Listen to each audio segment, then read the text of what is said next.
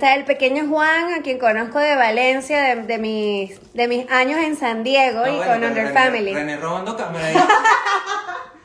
René robando cámara. Vamos a hacerlo ahí, pero yo soy la que sabe. yo me voy a meter en el Instagram de Coco para hacer más pueblo.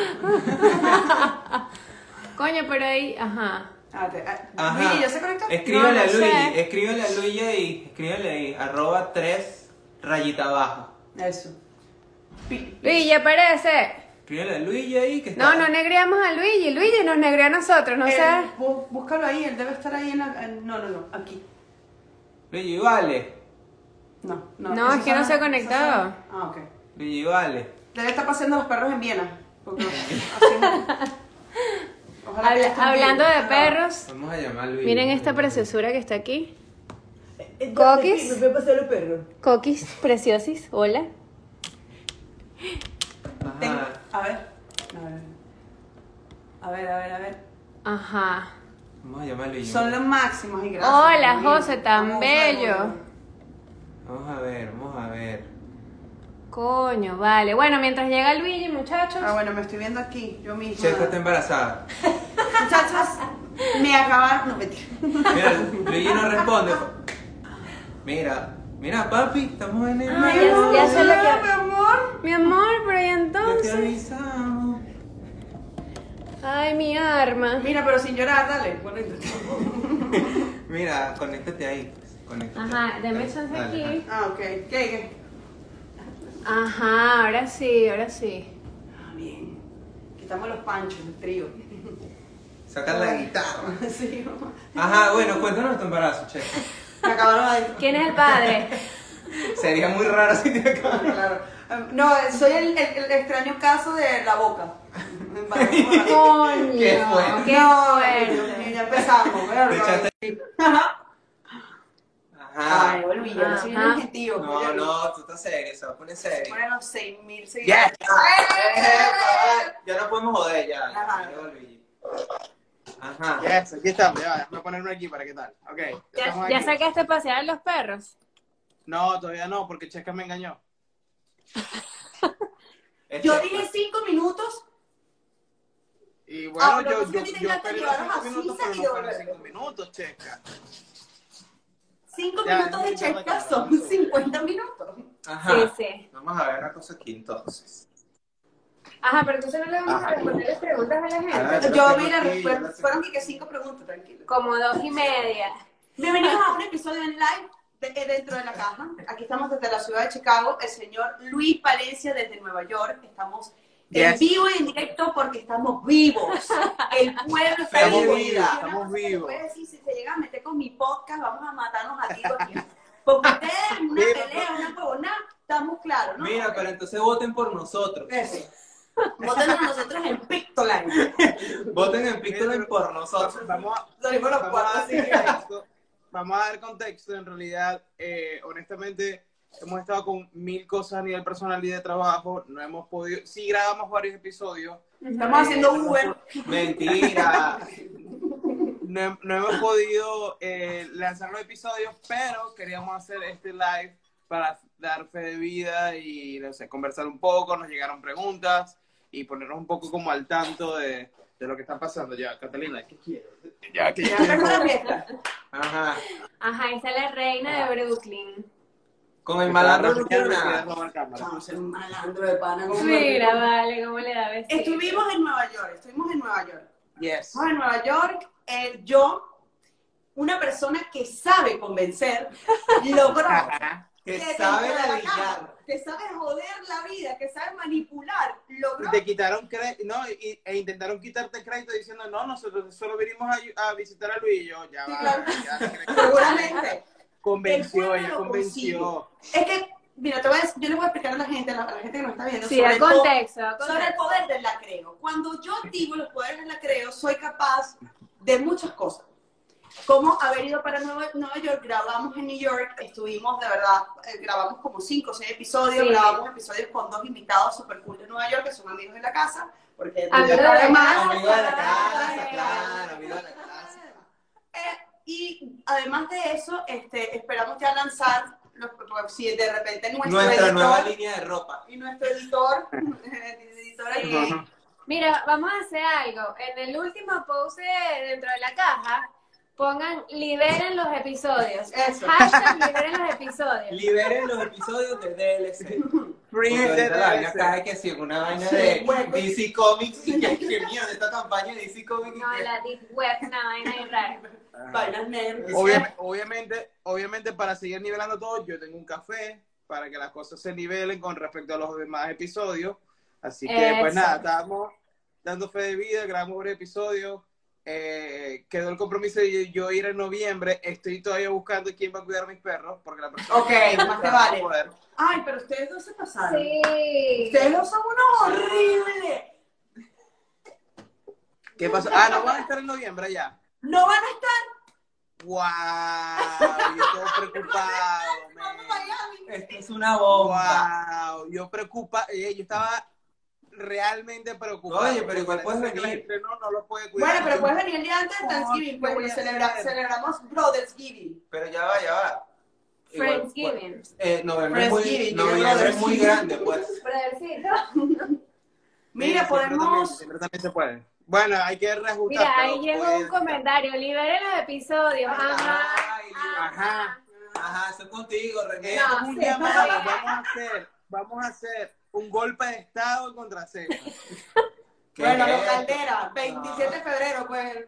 Ah, bueno, en noviembre se juega el golpe de estado. Échenle, échenle. Aquí los espero. Hasta la victoria siempre. Bueno, closet. Miren, estuvimos, estuvimos de verdad en New York, fue una experiencia muy cool haber logrado ir y grabar los episodios juntos, porque bueno, como saben, somos cuatro personas, tres de ellos estamos en Chicago, y bueno, Luigi Para que vean la Ciudad. vaina, para que vean la vaina, que es más fácil mover a una persona de una ciudad a otra y nos movimos tres. Por uno. No joda, Luigi. Lo que pasa es que en la defensa de Luigi, y quiero hacer una declaración a los derechos de, o sea, quiero, quiero dar un comunicado. Respecto- declaraciones. Con respecto a New York. Ajá. Ajá. Es una hermosa ciudad llena de basura. Mágica, lo es, lo es, lo es. llena de Lo ratas es, lo muertas. Llena de muchas cosas ¿Por, raras. por qué, por qué tú crees, por qué tú crees que en New York todas las fotos son hacia arriba? Eso, Nunca son hacia abajo. Porque mismo, Nunca son hacia para abajo. ni de vaina. Eh, ahora No mires tenemos para abajo, que porque- tú vengas para Chicago. Tienes que venir a Chicago Sí. a grabar episodios no, yo dije Chicago. que sí, yo dije que sí. Yo de hecho estaba buscando la chica que lo- entrenó a mis perritos, no los puede cuidar, y yo estaba como súper pendiente que yo lo hiciera porque ya conoce el carácter de mis perros. Ya se, Pero ya se, ya se recuperó. Ya se recuperó del chuzo que le metió Federico a... exacto, y ya, y ya lo perdonó, ya dejó de ir ese rencor. Ok. Entonces yo dije como que, ok, bueno, ella lo puede volver a cuidar, pero no va a estar en la ciudad. Coco, Sí, ya Coco se preocupado. acaba de lanzar un pedo, compadre. Yo estaba buscando solución. Yo te recomiendo Pero, que antes tu antes de la bajes de la cama. Ya- Ella, ella hizo sus cosas, pero bueno. Mire, para dar contexto a la, a la Ajá. gente que nos está viendo, por si acaso, para que no sepan, Luigi tiene un podcast con nosotros. No es solo Delia Puñal, puñal de una. Ah. De. No, no. Ahorita que, ahorita que, esto es un, esto es un episodio live de Delia Graphic con invitados. Sí, claro, es horrible. Este es el otro podcast de Luigi de gente no famosa y poco popular y rechazada. Pero nos Este, queremos igual. este pudiese ser la- el proyecto caritativo de Ah, este es es- este Claro, súper sabes que yo tengo que, Sí, yo tengo que cumplir, cumplir yo tengo que hoy, cumplir las horas de servicio comunitario por calarme a Chesca, entonces bueno, básicamente. Claro, claro, claro. claro. Mira, en mi defensa soy la mejor compañía. Ajá, bueno, vamos a responder algunas preguntas Ah, que nos bueno. llegaron. Ah, mira, tenemos preguntas. Eh, las preguntas que, que están por ahí. Vamos a ver. Ajá. No, pero aquí no las puedes poner ahí. Ahí para que se vean. Aquí está. No, porque No, es que plan- bueno. Lo hicimos por encuesta. no me pidas tanto. La dejaron en Ah, un ok, sticker. perfecto, ok, Pero ok, ¿sabes ya, qué? ya, ya. Ya va aquí, el indio, pues, aquí. Voy a poner. No, pero No, ahí- mira, ahí- claro que ¡Ay, sí. mira! ¡Ay, Dios Ajá, mío! Claro, Esta, se vamos puede, a poner. puede. Esta pregunta Ajá, mira. aquí. ¿Qué dice? ¿Cómo distribuyen el tiempo para diferentes proyectos o clientes con entregas similares? Ajá. ¿Quién empieza? Empieza tu René, que eres un poco más, más dedicada. Ajá. Ay, Dios mío, más organizada. Bueno, en el caso de César y yo, nosotros tenemos un Creative Shop. Entonces ahí tenemos el privilegio de contar con Silvia, que es nuestra Project Manager, y ella se encarga de armar timelines junto con nosotros, pero básicamente lo que hacemos es ordenar las cosas por prioridad. Es decir, si un, si un proyecto este, se va a llevar una gran cantidad de tiempo dentro del equipo, bueno, pues ahí vemos cómo distribuimos todos los tiempos, cuáles se pueden mover, siempre estamos negociando fechas de, de entrega también, dependiendo de lo, de lo urgente. Pero básicamente, en verdad, siempre tratamos de ordenar todo por orden de prioridad. O sea, así sea pequeño o grande, o que, que tiene que salir primero, cuáles son más importantes, cuáles pueden ser un poquito más flexibles y ahí nos cambiamos con los tiempos. Mira, en el tema de las entregas similares, porque a veces pueden solaparse y, y tienes que hacer una entrega junta, todo va a depender del proyecto, porque si, si es un proyecto que tú le ves potencial también y crees que ese proyecto o ese cliente es un cliente constante, búscate también apoyo, búscate, si eres freelance, por ejemplo, trabájalo con alguien para que llegues a la fecha y puedas entregar los dos proyectos y luego eh, sigas trabajando con los dos clientes ya en tiempos diferentes, pues, por ejemplo. Y, y yo creo que yo creo que aquí en distribuir el tiempo también eh, hay que tomar muy en cuenta lo que significa y la importancia que cada quien le dé a su tiempo libre o a su tiempo para hacer otras cosas, ¿no? O sea, en realidad que también es importante, si por ejemplo, si tú tienes perritos, tú tienes hijos, tienes otros proyectos, lo que sea, o sea, cómo tú también distribuyes ese tiempo para que haya un balance que funcione para cada uno. ¡Ay! Ay, coronavirus. O sea, Bueno, se lo había pegado a ustedes porque están hablando yo creo- no Yo que mucho, mucho de las cosas que hay que tomar en cuenta al momento de, de saber distribuir el tiempo es qué es lo que hace un balance para ti también, ¿no? O sea, como qué tantas responsabilidades tienes en el momento, cómo las puedes distribuir con respecto a los proyectos. Y yo también diría como en, en el caso en general, eh, si tú sientes que lo puedes hacer en tres días, di que van a ser cuatro o cinco. ¿sabes? Claro. Siempre tiene que haber un pequeño Sí. margen de, de error porque cosas, las cosas pasan, ¿sabes? Como que de pronto puedes tener un- un- algo de última hora que se escapa de tus manos y tienes que saber responder. Así que Tam- yo- También yo algo que recomiendo es que si hay un proyecto que sientes que te va a chocar con otro y que no puedes entregarlo, porque no, también es bueno saber decir que no, mira, no se puede, Ya. o delegar a otra persona que de repente Exacto. tenga la misma capacidad que tú para hacer ese trabajo. Y no está de más, porque hay veces que uno se dicta, mira, a veces uno está muy full y de repente tiene un colega que, oye, está pelando Claro. y tú Le le pichas, claro, pichas trabajo. O, trabajo. o si el cliente te interesa, Claro, por de hecho- que lo trabaje esa persona bajo tu supervisión Exacto. y lo entregan y ganan los dos. Pues capaz tú no te ganas el 100% del proyecto, pero, pero coño, lo entregaste y cumpliste. Exacto. Es, es una recomendación importante para no quedar mal con un cliente, pues, porque Correcto. Y obviamente eso que- repercute. Y también, eh, para recordar, tenemos un episodio donde hablamos de esto, de, de cómo decir no a las cosas, porque muchas veces nosotros no somos los diseñadores, eh, digamos, eh, que deberían tomar ese trabajo. Y ahí es también tener el self-awareness de decir, este trabajo no es para mí. Y entonces ahí uno empieza a pensar como que en el networking, ah, se lo va a pasar a Checa, se lo va a pasar a César. Empiezas a mover como, como también tú ayudar al cliente a que encuentre la persona correcta, ¿no? Bueno, Exacto. píchanos ahí algo, pues. Sí, ahí vi. Bueno, pero en líneas generales, en verdad, depende bastante del, del proyecto y si digamos que caen dos proyectos al mismo tiempo, ahí tienes que aprender a negociar tu fecha de entrega y entra mucho lo que estaba diciendo Chesca de si realmente tú tienes la capacidad de cumplir con ese cliente y con ese proyecto, porque también, o sea, tampoco está bien quedar mal, ¿sabes? Como que no saber decir que no al, al proyecto y que después no cumples con, con alguno o quedes mal con las dos partes, entonces ahí también es estar como bien claros de cómo distribuir el tiempo y ser sinceros con eso, pues.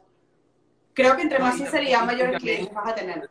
Te lo y también la super impor- la, la, la importancia de también de, de eh, digamos las recomendaciones de esos clientes si tú le quedas mal a un cliente sabes le va a decir a 20 personas no lo hagas no hagas nada con esta persona porque me quedó Sí. mal Tal cual. estar súper pendiente de esa parte Pásate a la siguiente. Ok, next. ok segunda pregunta me encantó esa Ajá.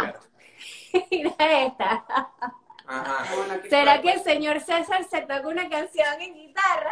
Va a tocar, va a tocar una de Blink 182 Diego, Diego, a tocar música ligera. Va- no, va a tocar la de la Francia. Me gusta mucho el campo y las flores. ¿Te acuerdas? Solo en la estancia encontrarás. Un saludo a Dieguis. Un saludo a Diego, Con- que fue el Verga, nuestro Diego. productor en Nueva York. Mira, Diego, Diego nos nos salvó la vida, nos fotos- salvó la vida aquí. Diego nos hizo unas fotos ¿Sabes qué es increíbles. lo de- mejor? ¿Sabes, Dime, dime. ¿Sabes qué es lo mejor? Que Diego vino como que en, en la onda de, ah, voy a disfrutar en Miami, lo puse, en, en New York, perdón, y lo pusimos a trabajar. No, no, no, no, no, él sabía perfectamente porque yo le digo, Ah, usted va a trabajar allá. Mira, mira, está Diego, está Diego. Diego, verga, Diego. Coño, co- verga, Diego. Ajá, vamos a ver. Lanza, cualquiera, cualquiera. Dale ahí. Ajá, ahí dice. ¿Cómo planean los temas para sus episodios? Ah, ese- sí. Jugamos Yumanji. El que, el que gane, elige el tema. No, eh, este, en verdad agarramos la. honestamente, la- dentro de la caja, honestamente, dentro de la caja es un grupo de WhatsApp. Sí, Sí, literal, exacto. Y hablamos y lanzamos temas y cuando de verdad vemos que un tema vale la pena, eh, decidimos correr también. Y, y- Ah, y hay muchas cosas como hay, hay muchas cosas como que también, aunque no parezca como que eh, estamos siempre pendientes de los comentarios que nos dejan eh, Sí. en todas las redes, porque es una forma de nosotros recibir feedback de cosas que a ustedes les interesaría escuchar. Eh, de pronto vemos a alguien hablando sobre un tema, a lo mejor en Twitter o en Instagram, y decimos, oye, este tema está bueno, ¿qué tal si damos nuestro punto de vista? En realidad, básicamente, estamos como muy pendientes de, de lo que se está hablando en la actualidad y sobre todo, obviamente, en el mundo de- del diseño y todo eso, y de ahí partimos como con ideas. pues. Eso, en verdad sí, como estaba diciendo Chesca y Luigi, somos literal nosotros cuatro en un grupo de WhatsApp y por ahí vamos lanzando cosas, lo discutimos, cuadramos de qué vamos a hablar más o menos, pero en verdad las, las conversaciones salen súper fluidas, Naturales. o sea, Yo creo que para crear un proyecto de esta manera hay que tener un, un- un equipo de trabajo que realmente se comunique muy bien, que tenga de verdad los mismos intereses o por lo menos sepa llegar a un acuerdo en cuanto a lo que vamos a No, hacer. y, y- es la y- y manera como también- fluye un podcast o cualquier proyecto, porque, Exacto. ¿sabes? Y, y también cada uno, por ejemplo, si de pronto viene René y dice, oye, ¿qué les parece este tema? Y quizás los, los otros tres no, no estamos muy al tanto, investigamos porque es como, ok, si René está proponiendo esto es porque muy probablemente va a funcionar. O sea, también cada uno confía en el otro. De hecho, ok, en, en muchos casos hemos llegado a episodios en los que, por ejemplo, hay alguien que no sabe del tema y básicamente es- se va al episodio a aprender sobre el tema o a Sí, preguntar sobre ese tema, pues. Sí, hemos, hemos recibido algo- mensajes de gente, de verdad, que, que Sí. les gusta el tema o que les ha cambiado la perspectiva de algunas cosas. Este, creo que también esto es un podcast que eh, invita mucho a enseñar, pues. A enseñar con los conocimientos que nosotros tenemos con 10 o 12 años de experiencia y también a que la gente nos, nos enseñe, porque hemos tenido invitados. Exacto. Invitados que están en los medios, invitados que han trabajado, que tienen muchos años trabajando y que tienen una metodología de trabajo y que siempre es bueno aprender porque todo el mundo trabaja de diferente manera. Pues, marico, de aquí a un speech. y me- y me atrevería, y, y de una vez me atrevería a adelantar que cuando grabamos acá en New York, de hecho había episodios que improvisamos totalmente. Quisimos explorar Sí, bueno, de- gra- grabamos un par de episodios en New York que ya hace, que hace más o menos un mes, ya estuvimos allá, Sí. Este, que se van a llamar Dibujo Libre. Y justo Ah, bueno. en estos días este, vimos que Escuela de Nada sacó un episodio que se llama Dibujo Libre y nosotros como, coño, pero ya eso está grabado y esa gente ya está en otro... Eh, pero para-. Eh, no, ¿sabes qué? Vamos a poner Blog Caribe. Blog Sí, Caribe. pero, fue, pero fue un ejercicio súper cool de nosotros como que simplemente lanzarnos a hablar y confiar en la química que tenemos y ver qué pasaba. Pues. Y Ah, lo pues, a mí me pareció que fue un episodio genial. Así mismo, ajá, vamos a ver esta. Ajá. Dice, ¿puedo convertirme en ilustrador si aprendo por mí mismo? Sí. Por supuesto que sí. Yo, lo, yo soy autodidacta, yo todo. aprendí a través de, o sea, yo dibujo acuarela, más allá del de diseño gráfico y Ya les demás. voy a mostrar esta preciosura que Bueno, nos o sea, hizo eso es un pelón, pero Verga, me huevo, nada. ¿de qué tal? Joda, checa. Mira este Mira, pelón. mira el pelón Mira. de Chesca. Mira este pelón. Sí, no Pero- vale, eso está perfecto. Arrechísimo. Eso está en técnica de acuarela, o sea, lo que quiero decir es que sí puedes aprender totalmente eh, autodidacta, pero lo- la cuestión es la práctica, o sea, Sí. hace el maestro. Y sobre todo ahorita que hay tantas herramientas gratuitas, tantos tutoriales, videos en YouTube, en verdad hay un dicho que yo no sé dónde lo escuché, pero se me quedó a mí grabado que, que dice dibuja más el que dibuja más, lo cual es como Sí. que, o sea, si tú practicas siempre lo que quieres hacer, marico, te vas a, con- a convertir en la vaina más arrecha del mundo. Hay una cosa que me llama particularmente la atención sobre los, sobre los ilustradores, por lo menos los ilustradores de Corea. los coreanos, que hay, algunos que tienen brandy, Iván, otros Mija. Muchachos, el cojo está emocionado. Creo que vamos a tener que poner la mascarilla y. Póngase la mascarilla. vale. Mierda, siempre no se queda mano. Mira, Ajá. me cortó la nota. que la dije, marico. Los ilustradores coreanos, los ilustradores. Lo del- Ahí está el malandro, está el malandro. No, el- el- pero se me tenía encima porque me vio. Ajá, ilustradores de Corea. Los ilustradores de Corea pasan, eh, hay un, un- ahorita no recuerdo el nombre, y él pasa aproximadamente 14 horas dibujando la misma escena. Wow. No, sí. O sea, Wow. Dibuja la misma escena una y otra vez durante 14 Es horas. así. Y es la única manera de aprender. Y yo creo que al final, ya al final, cada quien va encontrando su propia técnica para mejorar Sí. y para aprender, porque al final eso es algo que, que, que nace en ti, tú, tú Sí. entiendes, quizás él, para él es una técnica buena practicar 14 horas una misma pieza, para otra persona es practicar otra vaina, no sé. Y el- el- Sí, claro. también el desarrollar un estilo, quiero que se entienda, y lo digo yo porque de verdad todavía lo estoy haciendo, Ujú. tarda años. Sí, Incluso Toda puedes vida, llegar toda la a vida. nunca tener un estilo toda concreto. la vida.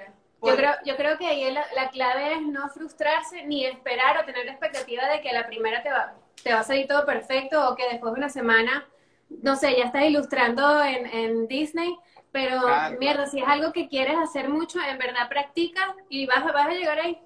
Total. Y lo importante, y lo importante también entender es que muy probablemente lo que estás haciendo hoy no lo vas a hacer dentro de un año.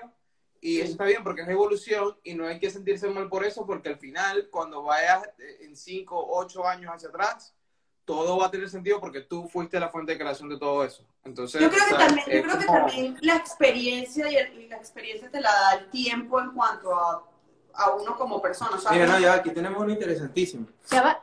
Este, este está, este está interesante. Déjale. Ah, mira, esto está buenísimo. Dibujo libre. Dibujo libre. Marico, que lo lea. A ver, te tenemos Ajá, otro. coño, le ¿cuál cortaste la respuesta. Mira, lo que quería decir era como que me acuerdo. Bueno, próxima pregunta, le cortaste la... Bueno, pero ya, pues, ya. A ver. Ajá, ¿De qué manera de- De, ajá, ¿De qué manera recomiendan dar a conocer el trabajo que realizamos aquí en Estados Unidos? Bueno, Luigi, creo que ahí tú puedes dar una muy buena respuesta.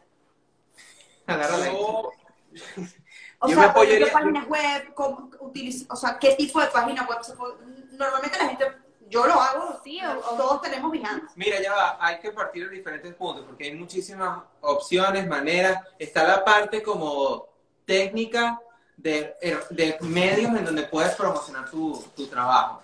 Pero también está la parte como estratégica de cómo hacer para promocionar tu trabajo. Porque, por ejemplo, tú puedes, si hay algo que te gusta, eh, por ejemplo, te gusta dentro de la caja y tú dices, oye, quiero ayudarlos con la, no sé, yo soy un ilustrador, o soy un animador y quiero animar el logo y no sé qué, y si tú ves que ese podcast tiene proyección, eso te va a dar a ti como... ¿Estás tratando de conseguir trabajo gratis? No, estoy haciendo... Vamos a hablar de otra, voy a poner otro ejemplo, pero coño, por lo menos, no sé, te gusta Gary Vee y tú dices, coño, eh, podcast Gary Vee, yo quiero colaborar con ellos para que... Yo tengo una manera, y me no sé. funcionó, yo tengo una manera. Hay veces que tú puedes utilizar otra herramienta que no sea el diseño para hacerte visual. Por ejemplo, yo eh, ah, utilizo la comedia como una forma de verlo y lo utilizo Twitter. De hecho, Twitter me ha dado trabajo. O sea, yo muestro mis trabajos ahí, la gente le da clic, le da like, no sé qué, y siempre fue, de verdad, Twitter es una muy buena herramienta para mostrar tu trabajo, de verdad, garantizado. Tú comienzas a dar feedback, comienzas a, a seguir ilustradores, comienzas a seguir personas que de repente de los medios y comienzas a hacerle tra- algún trabajo, un diseño a ellos. Eso funciona mucho, por ejemplo, como que el fan art de, de, la- de los podcasts más conocidos, Ujú. que ¿sabes? ellos hacen un diseño y viene el chamo de- con 500 mil seguidores y lo monta. Entonces, eso también es una manera para visualizarte en, en redes. pues. Claro, también es un tema de constancia dura. Claro. Sí. Y también Ahora- suerte. También, también un Sí, poquito claro, de suerte. golpe de suerte, obviamente. Pero una vez yo estaba hablando con este pana, el artista mexicano It's a Living, Ricardo, y, y él me dijo algo muy interesante, que él decía como que, sí, o sea, por ejemplo, una herramienta como Instagram eh, o Twitter son herramientas súper cool para tú promover tu trabajo, mostrarlo, hay que hacerlo, pero al mismo tiempo tienes que tomar en cuenta quiénes son esas personas que entran a Instagram. O sea, en Instagram puede entrar cualquier persona, o sea, un ingeniero químico, como puede entrar un diseñador, como puede entrar quien sea, un entrenador físico, lo que sea.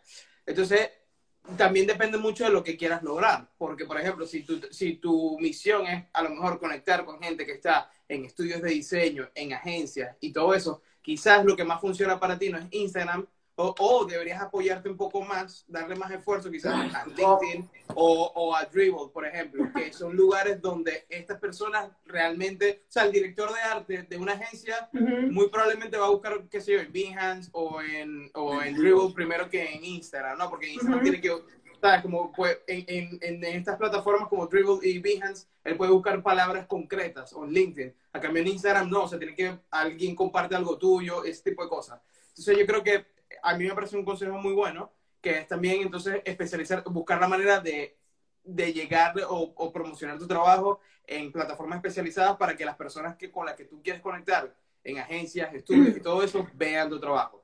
Eh, Instagram obviamente también es súper importante y también yo creo que con respecto a lo que tú estás diciendo de hacer el fan art y trabajar de alguna manera con, con otra gente que te dé exposure, eso también es súper eso también súper bueno. A mí me pasó con la escuela de nada y caí de trabajar con ellos.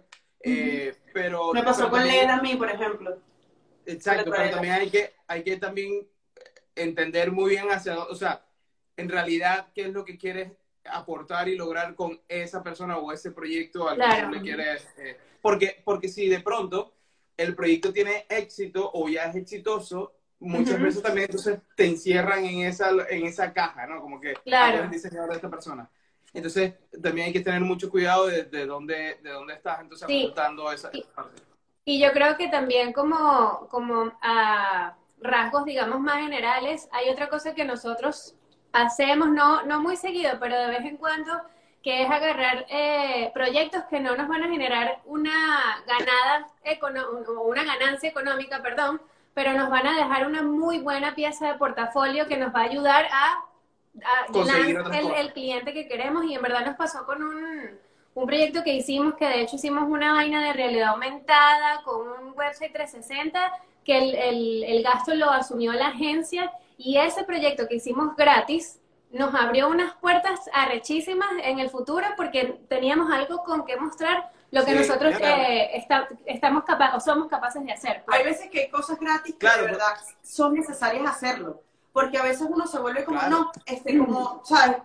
Hay, sí hay que hacerlo, para hacerte visual sí hay que hacerlo y, y sí funciona. Claro. Velo como una inversión para ti mismo. Por pues. favor, Coco. mira, Coco nos está aquí bombardeando. La voy a volver a bajar. Volviendo, volviendo al punto que, que estábamos, volviendo al punto que estábamos diciendo, o sea, saber elegir a quién le vas a dar ese, ese trabajo y esa energía, pero tiene que ser como ese win-win-win. Es como, ok, yo lo voy a hacer porque me nace, porque me parece cool, quiero ganarme esta pieza de portafolio. El otro win va a ser para la persona que lo va a recibir porque va a tener esta gráfica super cool, yo lo voy a ayudar, bla, bla. Y el tercer win es como que estoy arrojando esto al universo a ver qué pasa, ¿sabes? Así mismo. Vamos a ver aquí. Y eh, bueno, y en líneas generales, obviamente, disciplina. Es constantemente estar haciendo cosas. Ajá, aquí dice, ¿cómo manejan el flujo de información sobre los proyectos que están llevando actualmente? No estoy entendiendo la parte Yo tampoco entendí mucho esta, esta... A veces se ponen rebuscados. No, bueno... ¿Cómo una actividad cuantitativa? ¿Yo qué explico? Sí. No, pero yo me imagino, me imagino que es como la dinámica de, de, de cómo... Eh, Evolución, o sea, cómo vas viendo el proyecto, o sea, cómo se va moviendo dentro del mercado después de que sale tu arte. No, yo creo que es más, yo creo que es más como llevando actualmente cómo llevamos el flujo de información es cómo llevamos la comunicación con el cliente internamente, todo ese tipo de cosas. Por ejemplo, herramientas que yo creo que funcionan súper bien. Claro. Hemos usado Slack. Eh, hay personas que usan Asana, que funciona muy bien para llevar eh, lo que está, lo que está eh, trabajando cada persona del equipo, tener una buena comunicación por email, eso también conlleva ciertos skills que vas a ir construyendo con el tiempo. Mira. y todo eso. Ahorita hablando de, de, aplicaciones, nosotros hicimos hace un par de semanas un live en la cuenta de la agencia, en Spotly Square, en donde hablamos específicamente de, de esto, de cómo manejar equipos a distancia de una, de una manera exitosa, qué eh, aplicaciones usamos nosotros, porque por ejemplo nosotros tenemos equipo en Miami, nosotros estamos aquí en Chicago, tenemos equipo en Houston y en España. Entonces, Sí. ahí sabemos, digamos, mira, Coco está muy podrida, muchachos. Marico. ¡Ay, qué mamable! ¡Wow! Me tiene mal. Pero bueno, vayan, Yo creo, vayan al, yo creo al que- Instagram de Spotly Square y en los IGTV van a conseguir ese episodio que habla específicamente de esto y está bien chévere. Sí, yo, Gracias creo que por mucho venir. también, yo creo que también es mucho de cómo se adapta, o sea, qué aplicaciones se adapta bien para ese tipo de cosas. Hay gente que prefiere todo por email, hay gente que se le hace mucho más fácil ver una aplicación y ver lo que le toca hacer y, y- y vas haciendo tus cosas sobre los archivos y listo. Grupos, o sea, de, grupos también de WhatsApp, por ejemplo. Ah, mira, ahí está, Juan puso, sí, comunicación entre equipo y cliente. Sí, mira, por ejemplo, nosotros, dependiendo del cliente, muchos clientes usan WhatsApp, entonces también tenemos como grupos de WhatsApp en donde los mantenemos informados, pero internamente en, equi- en equipo, dentro del equipo usamos eh, Slack, eh, porque también te puedes pasar archivos de manera mucho más fácil, es mucho más eh, fiable ahí, este, pero hay muchísimas herramientas igual de comunicación entre, entre el equipo que son súper útiles y con los clientes. Yo lo que, lo que recomiendo es re- eh, no acostumbrar a los clientes a que la... A que está disponible 24/7. Ajá. Eso, no- importantísimo. Bueno, ajá, el tema de la disponibilidad también, pero yo me refería a hacerte solicitudes como formales a través de WhatsApp. WhatsApp, por ejemplo, en el caso de, de nosotros es para comunicaciones rápidas. eh, mira, ya estamos en el link, mira, ya nos vamos a... ¿Cómo, cómo está saliendo esta cosa? En fin, en- muy, muy generales. Sin embargo, una solicitud más formal, de algo más específico, todo por escrito en correo, eh, Sí. donde Eso puedas también te da seguridad en cuanto, Sí. mira, tú no dices, no, eso está Un todo en un respaldo, correo, exacto. respaldo. eh, necesito el brief, pásamelo por correo. No es como que, bueno, te lo pasé por WhatsApp, porque al final eso se llena y para arriba a veces se pierde. Sí. Ahora, Yo ahí, que- ahí yo creo que también es bien importante que tú definas cómo te sientas cómodo trabajando con, con el cliente, porque, por ejemplo, eh, yo, digamos, como del lado del cliente, he, he trabajado a veces con diseñadores, ilustradores, etcétera, en, el- en los que literal mi comunicación con ellos ha sido a través de correo y ya. Y el, y el trabajo, o sea, fluyó perfecto, hicimos las entregas que teníamos que hacer, los, los ajustes, y no tuve que levantar el teléfono o abrir un grupo, no sé qué. Y como hay gente que sí tienes que estar como más en contacto, que necesita Sí, conectarse en una videollamada, entonces creo que también ahí depende mucho de, como de cómo se sientan cómodas las partes o cómo te sientas cómodo tú trabajando con, con varias personas para comunicarte con ellos, pues. Pero, pero eso, pero hay que tener mucho cuidado porque tampoco se hay que, eso es una línea muy delgada de, de, de, eh, eh, equivocarlo o hacerlo ver como micromanagement, ¿sabes? Como cuando Sí. estás como muy encima de la gente, que en realidad Sí. también denotas un problema tuyo de que no sabes cómo soltar y estás súper pendiente porque si tú no sientes que si estás ahí encima de esa persona no lo va a hacer como tú quieres y también Claro. es mucho de aprender a soltar. Eso es muy Y- y desgastante. es muy desgastante y al mismo tiempo hay que estar pendiente cuando el cliente lo quiere hacer con uno.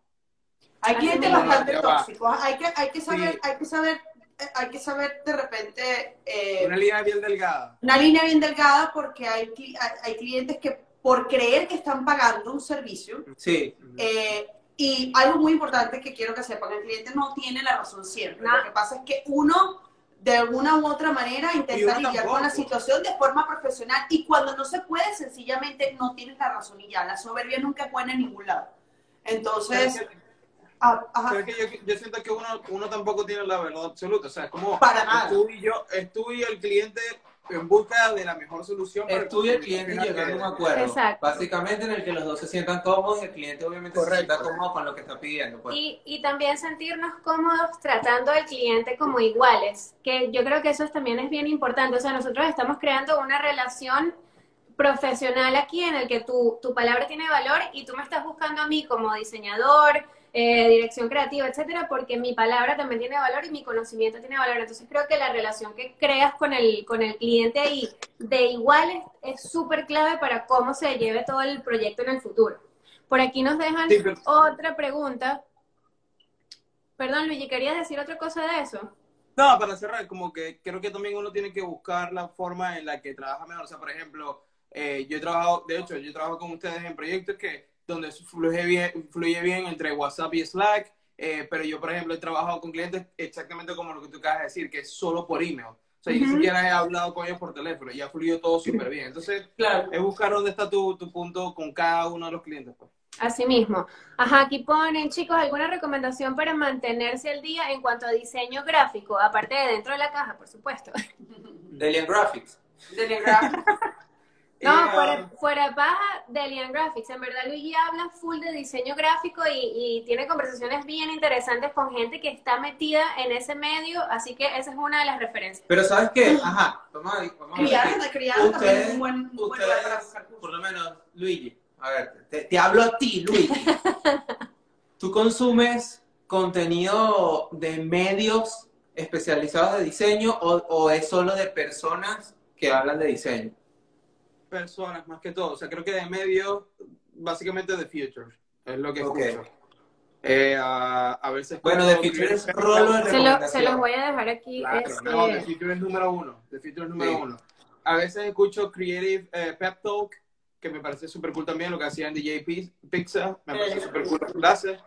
Eh, no Ay, lo escucho seguido, pero sí estoy como pendiente de lo que hace. Eh, ah, y la verdad, últimamente no he estado como muy pendiente de cuentas, de Instagram o blogs y tal. Yo simplemente estoy haciendo lo que me nace, como que quiero hacer esta gráfica que se me ocurrió y trato Ujú. como no envenenarme mucho con lo que dicen, porque también uno, ¿sabes? Esa sobreinformación también te vuelve loco y Sí. no sabes bien sí. a dónde agarrar. yo- Entonces, pues, A nivel, a nivel digital, una que yo siempre visito porque en verdad me, me o sea, me puedo perder ahí es awards.com, que básicamente todos los días están subiendo este, páginas, websites incre- increíbles, o sea, con tecnologías que tú dices como mierda, ¿cómo aplicaron ¿cómo esto? llegaron? O sea, es una fuente de inspiración para mí que en verdad chequeo una o dos veces a la semana. Y lo- algo que yo diría es también eh, nuestro trabajo va más allá de la parte gráfica. O sea, Exacto. También hay que aprender a negociar, aprender a, a sobrellevar inseguridades. Aprender Y a llevar últimamente- presupuestos, Exacto, aprender a llevar también Sí, el estilo de vida de, de- de- o sea, De hecho, sobre todo cuando tú eres diseñador freelance o cuando, por ejemplo, en, su, en el caso de ustedes que tienen una compañía, hay que saber cuándo, o sea, cómo lidiar con eso, porque ya cuando tú quieres vivir de esto, es es necesario. negocio, es negocio. Y de hecho, Un negocio. eh, eh, un- un- una recomendación rápido antes de pasar a la, pro- la próxima pregunta. Eh, ah, conseguí un libro que habla sobre eso, sobre la negociación, y se llama Getting Past No. Y es como que cómo vencer esa parte cuando el cliente te dice, no, no me gustó, no lo quiero, bla, bla. Entonces, Getting Past No lo estoy leyendo y apenas llevo como 80 páginas, algo así, y ya tiene varios insights que digo, oh, ya entendí esto. Entonces te va poniendo como que en la, la forma de cómo tú negociar. Mira, Y ellos dicen como que esto no solamente para clientes, sino que como que Ah, en el día a día en el día a día somos negociadores. O sea, ustedes, por ejemplo, como pareja, en algún momento están negociando como que vamos a, así sea como, ¿será que vamos al supermercado hoy? Ya, eso tú estás negociando. No, mi amor, en de- esta casa manda la mujer. No. Eh, pero, tú todos los días, tú todos los días estás negociando algo, ¿no? O sea, entonces, Sí, tal eh, cual. eh, ese libro me parece súper cool. Mira, otro libro No que les voy a recomendar es este, que se llama Brutally Ah, Honest, que por cierto lo, lo, lo descubrí escuchando The Future. Y esta Jeva, Sí. o sea, yo siempre digo que cuando te dicen una verdad de negocio en la, calle, en la cara, te están dando una cachetada informativa. O sea, la manera en que ella redacta no tiene pelos en la lengua, te dice las vainas como, mira, papito, o sea, lo- la estás cagando aquí, si estás haciendo esto, o sea, es muy... Pero de una manera muy educada. No, arrechísimo. No, en, ver- arrechísimo. en verdad se los voy a dejar aquí para que lo busquen también porque es un muy buen libro. Bueno, uno de los consejos súper cool que ella dio en ese podcast de The Future es como por cada red flag que tú veas es el de, mejor. del cliente, súbele un 10%. 10%. Red flag, 10% del presupuesto. Ajá, aquí hay otra pregunta que dice, ¿cómo podría captar clientes nuevos para una agencia de publicidad que lleva tiempo estancada? Me, Ajá. ya, tengo la punto ahí, tengo gustaría ahí. saber por qué sienten que Ajá, esa era la primera. ¿Por qué sientes que estás estancada? ¿Porque no consigues clientes o porque quizás las cosas que estás ofreciendo como agencia no son interesantes para el mercado al que se lo estás ofreciendo o a los clientes a los que les estás llegando. Eh, si es así, por ejemplo, y voy a dar una experiencia personal de nosotros en la agencia, lo que hicimos primero es eh, enfocarte en qué eres bueno y qué es lo que vas a ofrecer. No ser una agencia todera. No ser una bodeguita. Ajá, no ser una bodega que, sí, bueno, yo te hago desde esto y esto también, y si tú quieres que te haga el wrap para la, la camioneta, también te la hago. Y Si no, vas como que enfocarte en una, en, en una cosa y ser el mejor. una vez que te enfocas en un área, de esa área sacas exactamente las, eh, como que, por ejemplo, en nuestro caso fueron tres productos principales que queremos impulsar.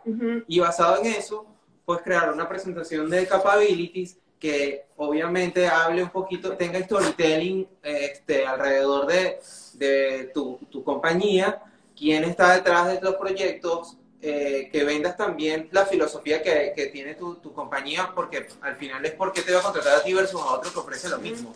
Y eh, proyectos que hayas trabajado que reflejen eso. Una vez que eso está listo, empieza a tocar puertas y a abrir oportunidades. Mira, vamos a tomarnos un café. Mira, ¿qué estás haciendo? Al- eh, un cliente que te interese. da- mira, permíteme la oportunidad de, de hablar eh, sobre, sobre mi, esta, esta compañía que tengo o mi agencia. Este, a ver Hay que cómo te también tener un buen speech. Hay que también tener un buen speech. Aprender a tener buen speech. Exacto. ¿Cómo, cómo siempre buscar la manera de poder ayudar a la gente? Tampoco estar en un mindset de siempre venta, venta, venta. Eh, crear una relación con las personas con las que tú te quieres, al, al final tener una relación de trabajo a futuro, no solamente, "O- oye, te quiero vender esto, esto es lo que hago, sino si tú sabes que esa persona, por ejemplo, no sé, es fanática del fútbol, este, háblale y, y a ti también te gusta el fútbol, em, em, pueden entablar una relación de Sí. personal también ahí, mira, coño, nos gusta el fútbol a los dos y tal, y por ahí también puedes empezar a hacer Sí. un poquito O, de relación. o pues. capaz identificar, no sé, haciendo un poquito de research del, del cliente que, al quien le quieres eh, llegar, identificar algún área de mejora que capaz tuviste y ellos Eso. no, y hacer una propuesta en base a eso. O sea, capaz como, hey, estuve revisando tus cosas desde un approach súper respetuoso, porque no a todos los clientes les gusta que le, sabes, que le, le digas cuáles son sus costuras, pero vi de esto y me, me pareció finísimo, no sé, X oportunidad. Y lo otro que creo que es súper importante es que coño, que no se tomen eh, los nos como unos coñazos de no lo estoy haciendo bien, no está fluyendo. En Sí. verdad van a ser muchísimas propuestas y de todas esas propuestas capaz va a caer solamente una, ¿sabes? Pero le- la vaina es que no paren de, de generar ideas, de ver a, a cuáles clientes le quieren llegar y no tener miedo de tocar la puerta porque, o sea, no tienen nada que perder, pues. Sí, como decía René, los no no se lo tomen personales. Esto, Sí. Los clientes al final es, es un tema de negocios, ellos van a decir que no, no porque les caes mal. O sino porque tu no- trabajo es una mierda. Ajá, o porque tu trabajo está malo, sino porque, bueno, o no están en, esa en ese momento para hacer eso.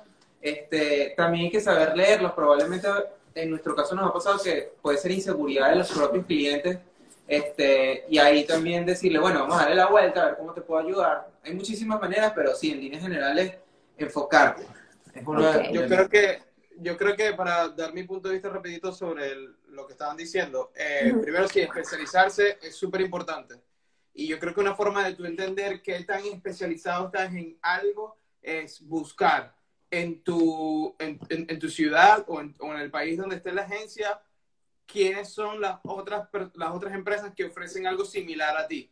Ujú. Entonces, mientras más empresas o gente que esté, que ofrezca lo mismo que tú, más rápido te van a reemplazar. Por, por talento, por dinero, por disponibilidad, lo que sea. Entonces, mientras más tú vayas poniendo todo un embudo, pues mucho más específico vas a ser y te van a buscar las personas correctas por esos proyectos que tú ofreces o por esas eh, capacidades que tú ofreces. Y también, una señal también que yo creo que es como que una demostración de que tú estás yendo a un punto como bien específico de yo logro hacer esto y yo traigo valor de en este punto en específico, es cuando tú empiezas a tener clientes que están en otra ciudad. O sea, si hay gente que eh, eh, está dispuesta a trabajar contigo y no están en la misma ciudad o incluso en el mismo país, ya tú sabes que hay algo de valor que estás ofreciendo. Pues. Y eso es Así mismo. importante. Y, y como co- eh, consejo final, no tengan miedo de cobrar lo que es por su trabajo. O sea, no, si no llega un cliente o sienten que están estancados, no abaraten sus costos de trabajo. O sea, no, no, siempre para arriba, nunca para abajo. claro. Sí. Sí. Ajá, aquí nos llega Eso me, llamó, eso me llamó la atención, déjame. ¿Cómo rodearte de personas que compartan tus ganas y motivación? Yo creo que eso comienza primero en ti en tu actitud. Si tú Top- tienes una top- actitud o una de las perspectiva, cosas más importantes que vas a hacer en tu vida. sí, o sea, tú si no tienes una perspectiva de querer conocer gente que te aporte, eh, de verdad, honestamente, ni que te rodees de los artistas más grandes, eh, va a funcionar. Yo creo que también una de las cosas, por lo menos en mi caso, que me ha ayudado mucho es ir a galerías o ir a eventos de arte y, y ver, cono- ir conociendo gente que, que comparte lo mismo que yo. Y, eso te permite, mira, comunicarte, entre, entregar una tarjeta, conversar, cambiar- intercambiar números. O sea, creo que también depende de las actividades que tú tengas extra de tu trabajo para tú poderte rodear con personas que tengan la- los, mismos, los mismos gustos. De hecho, un, pongo el mejor ejemplo. Eh, entre nosotros, a pesar de que de repente no compartimos por un momento, compartimos mucha gente que, nos- que se conocen del medio precisamente porque han trabajado juntos, porque han estado en eventos, porque este, tienen el- como que la misma, la misma pasión y eso va, eso va eh, como que creando no solamente un vínculo de trabajo, sino también de amistad.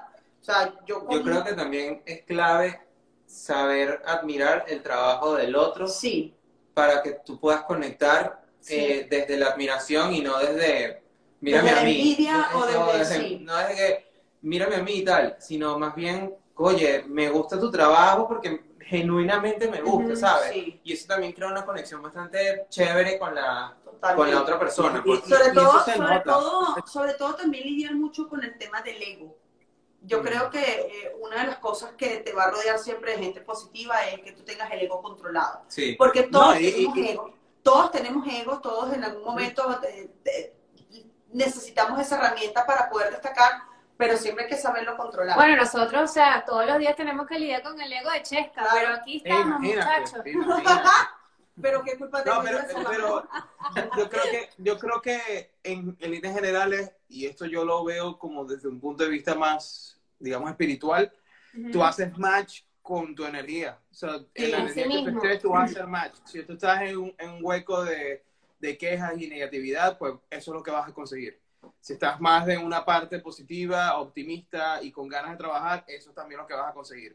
Entonces yo creo que hay mucho de, de lo que dice ya Chesca, de quizás, eh, ¿sabes qué pasa? Cuando tú llegas de una vez y dices, eh, pero brother, tal, vamos a colaborar. Es como, ya tú, ya eso ya te está diciendo, esta persona simplemente quiere sacar algo de mí. Y ya. Claro. Es, es muy diferente cuando te digan, brother, vamos a tomar una birra, vamos a tomarnos un café. Sí. Y empiezan a hablar de cualquier cosa que no sea trabajo. En ese punto, tú sabes que la persona está interesada en ti como persona. Exacto, Y yo- esas conexiones se van dando solas, o sea, se van Te van dando sola. generando. Y, y, y yo creo que ahí cuenta mucho, y volviendo a la parte espiritual, cuenta mucho en, lo, en la energía que me da la persona y no tanto en lo que me dice. Porque la gente puede Eso. decir. Hay mucha gente que habla mucho, habla mucho, habla mucho, habla mucho, Sí. habla mucho. Una gente que habla mucho hace poco. Y tú sabes, y tú sabes cuando te Tú estás se nota. algo que no, no, no, no, no encaja. Y tú dices, Sí. Es como te sientas cómodo, exacto. Dice aquí otra pregunta, ¿cuándo te das cuenta que tienes el nivel para ser freelancer o cobrar por tu trabajo? Yo Wow. creo que es necesario crear una experiencia, una base de experiencia para tú poder eh, eh, comenzar con esto, porque cuando tú estás solo, la responsabilidad es absolutamente tuya. Entonces tú tienes que tener eh, un cierto nivel eh, profesional para poder hacer eso. Eso te lo va creando la experiencia. Hay algo que siempre resalto en el podcast y es el tema del tiempo. O sea, todo es cuestión de tiempo, todo es cuestión de práctica y de paciencia. O sea, en- en- el universitario, nosotros que hemos estado en la universidad, cuando tú tienes 22, 23 años, tú ya crees que tú vas a llegar a una agencia y vas a, no, vas a ser el director creativo de la verga de Triana. Y no es así. Sí, o sea, no, Ah, yo creo que nunca te puedes adelantar a los procesos.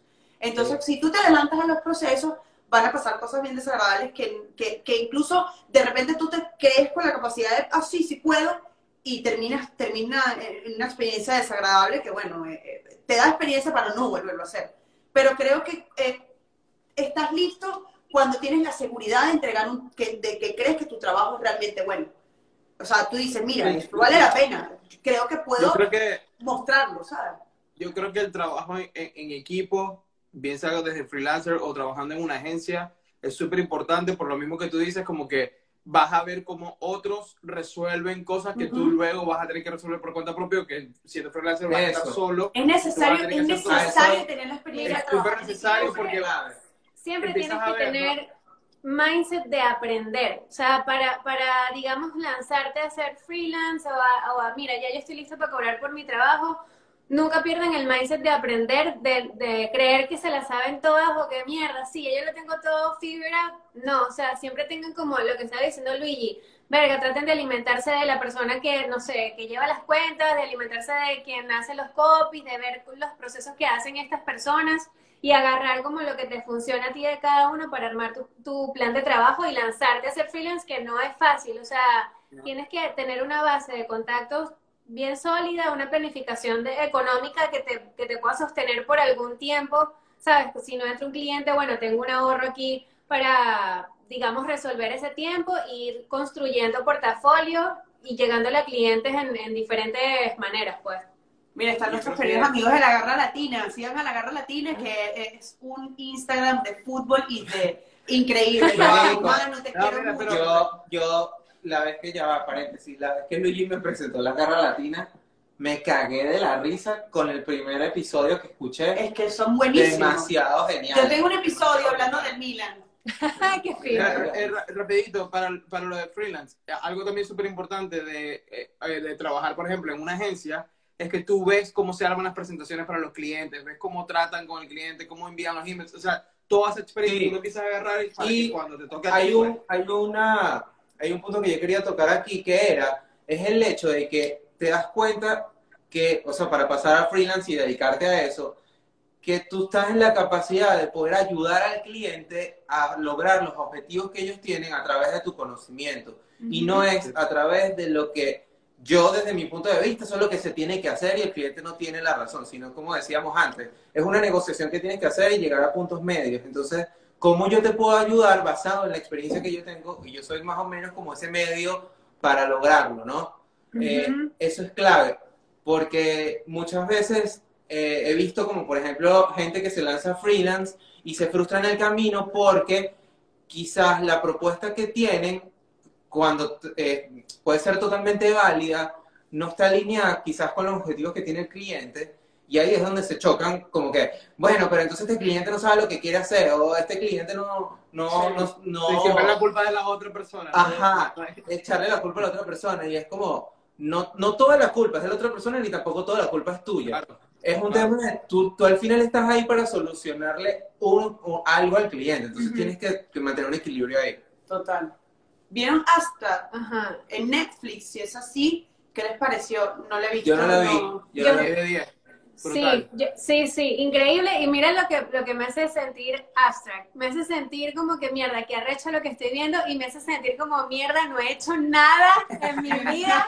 O sea, No, soy- no, ¿De qué trata? No sé. no. o sea, es un documental que va.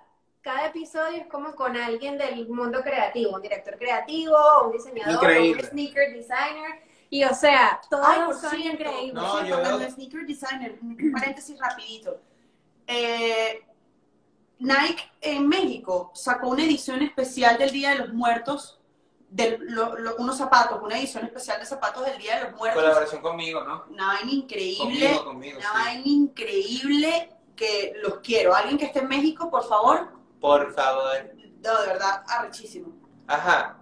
Eh, Bueno, Yo creo que ya aquí no tenemos más por ahí, preguntas. por ahí estaba Andrés, Andrés Sereno creando polémica.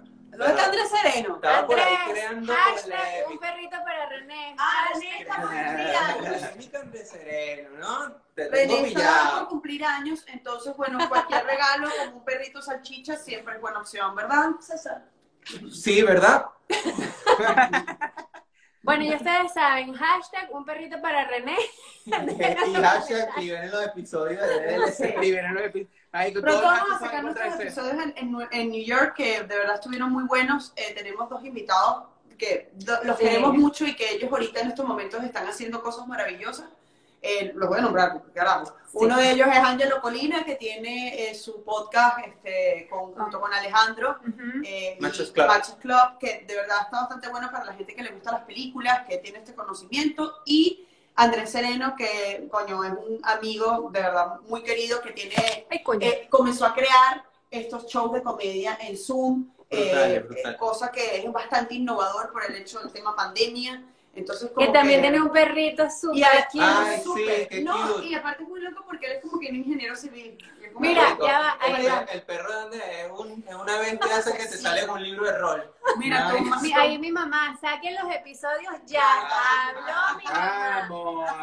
La ley. principal fanática, Mari, un abrazo. Un beso, señora. mamá. Claro que sí.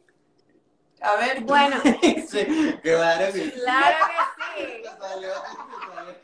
Claro que sí. Mira, yo creo que ya respondimos bastantes preguntas. Estamos bien, muchachos, estamos vivos, estamos haciendo vainas. Si vienen, Estamos trabajando, estamos Sí. trabajando. Estamos trabajando por usted. En realidad, estamos, eh, lo único que hacemos es compartir los memes en el grupo. Pero, pa'lante, y stickers. No, pero eh, en serio ha sido como que yo considero que esta experiencia dentro de la caja, porque también es un proyecto que independientemente que no sale todo el tiempo, aquí estamos. Entonces también nosotros más adelante creo que podemos eh, ha- seguir haciendo estas cosas para, para conversar con la gente y, y ver qué, qué- en qué podemos ayudarlos con nuestra experiencia y también gente que tiene experiencia, cómo podemos ayudarlos. Si tienen algún podcast o alguna recomendación, también sería muy bueno que nosotros vamos a dejar este live puesto en el, Insta- en el Instagram y sería bueno que dieran algún comentario, que colocaran algo, que de repente nos tema, recomendaran exacto. algún tipo de, mira, tenemos este podcast muy bueno, hay mucha gente como los chicos del ocio que también nos siguen, o sea, muchas personas que, que están en este mundo creativo, mira, me salió una preguntita. ¿Y que cuando termina este live? Sí.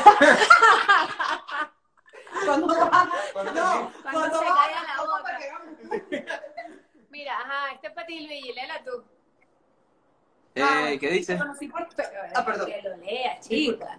Que no Ah, para- Luis, te conocí por tu capítulo en Dementes. Solo quiero decirte porque aprendí mucho. Gracias a ti por ¡Qué tu tiempo. y- bello! Vale, ese es nuestro Luigi. Ah, mira, de Gracias. este podcast también No, gracias. Eh, eh, honestamente, eh, sí, sí tuve un, un muy bonito feedback gracias a este episodio y le agradezco a todos que hayan- lo hayan escuchado, se hayan tomado el tiempo porque para mí fue súper, eh, o sea, un, todo un honor pues eh, compartir con gente de, de México y tan cool como de mente. Así que gracias. Miren que Luigi es súper talentoso, me lo voy a decir antes que me lo digas. Gracias, a la hora. Bueno, muchachos, yo creo que estamos listos. Muchas gracias a todas las personas que mandaron eh, preguntas. En verdad pensamos que íbamos a tener que hacer dos preguntas y media y un spam y que, epa, llámame, pero no. No, de verdad, muchísimas gracias. Estamos muy contentos porque, a pesar de que no somos millones de personas, somos, de verdad, estamos conectando poco a Ahí poco vamos, con mucha gente y ya falta un minuto para que se acabe Sí. el live. pues, Pero, increíble. los rumores dicen que la próxima semana sale eh, un episodio, así que pendiente. Y porfa, escríbanos cualquier, cualquier tema que quieran conversar eh, o que quieran que nosotros conversemos. Y nada, para adelante. Muchas gracias a todos. Bye, los Hasta queremos. pronto. Bye. Chao.